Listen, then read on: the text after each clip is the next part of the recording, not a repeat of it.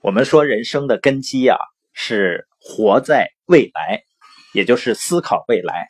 其中的一个思考呢，就是要思考自己的使命。那使命可以理解为，就是一个企业它存在的价值或者意义，或者它要创造些什么，要走向哪里。那对于一个人来说，我们找到了自己的使命，也就清晰了自己存在的价值和意义。有一句话说呢，人一辈子啊有两个重要的时候，第一个呢就是我们出生的那个时刻，第二个呢就是我们知道了自己为什么而生的时刻。就像我们前面说的机翼，它为什么要生存？为什么要发展呢？就是为了让天下亮起来。而迪士尼呢，它是要让这个世界快乐起来。而当一个人。有了使命感的时候呢，他会觉得自己的生命呢更有意义，觉得自己的生活呢会更加充实。因为我们所说的财务自由啊，虽然前面说呢经济自由和时间自由，实际上财务自由还有一个最重要的一个自由，就是精神自由。实际上，人生最恐怖的时候呢，还并不是没钱啊，这个时候，而是迷茫。没有方向的时候，所以我们要尽早的摆脱这种状态。那一个人怎么摆脱自己的这种迷茫的状态？实际上呢，就是要做好人生的战略规划。包括我们前面说的，为什么很多人忙碌而不富有，就是因为他没有给自己的人生呢定好战略。很多人觉得啊战略好像是一个很大的词儿，说只有马云呢。他才做战略，大的公司呢才做战略。我一个个人呢，我做什么战略呢？实际上呢，没钱更应该做战略的。要想明白自己究竟要去哪儿。很多人每天感觉自己很忙，实际到最后呢，发现没干成什么事儿，就是在用战术上的勤奋来掩盖自己战略上的懒惰，不愿意思考，也就所谓的只是。低头拉车，不愿意抬头看路。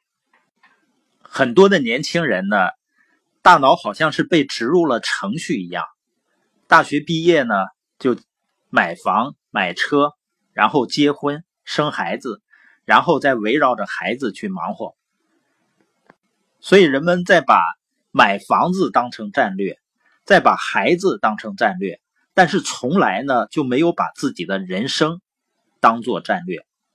有的人呢，可能自己混的不是很好，他甚至呢把混的好的希望呢寄托在孩子身上。你觉得这样很公平吗？那你说战略怎么做呢？实际上，企业的战略呢就是愿景、使命和价值观。那企业的使命呢是说起来很有意义、很有价值的那种感觉，就像迪士尼让世界快乐起来。那愿景是什么呢？愿景呢，不是说明年增长百分之二十，那个是目标。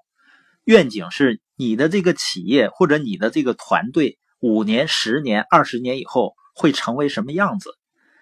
也就是说，它能够给员工、给合伙人带来什么样的好处？所以，使命是往哪个方向去？愿景呢，是阶段性的。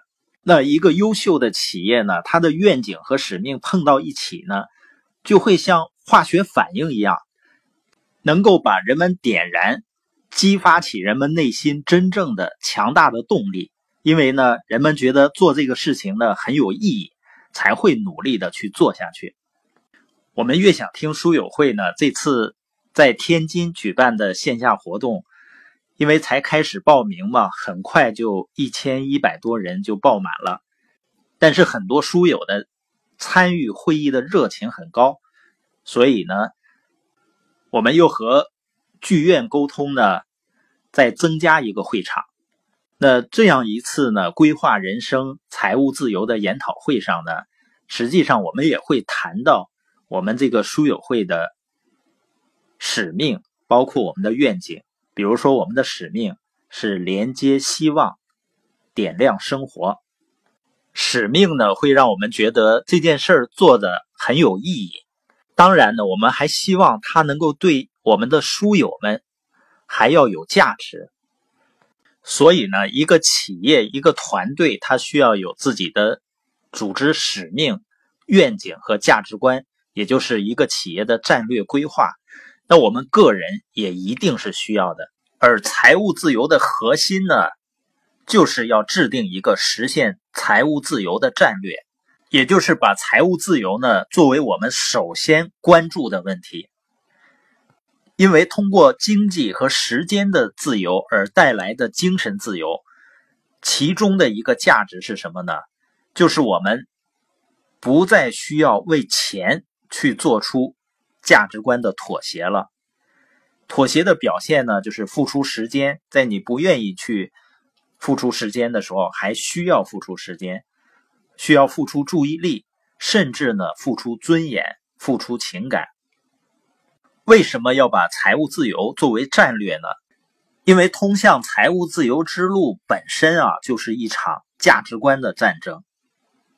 这是一场关于你是把自由放在第一位，还是把。安全放在第一位的战争，也是呢关于抢夺我们注意力的战争。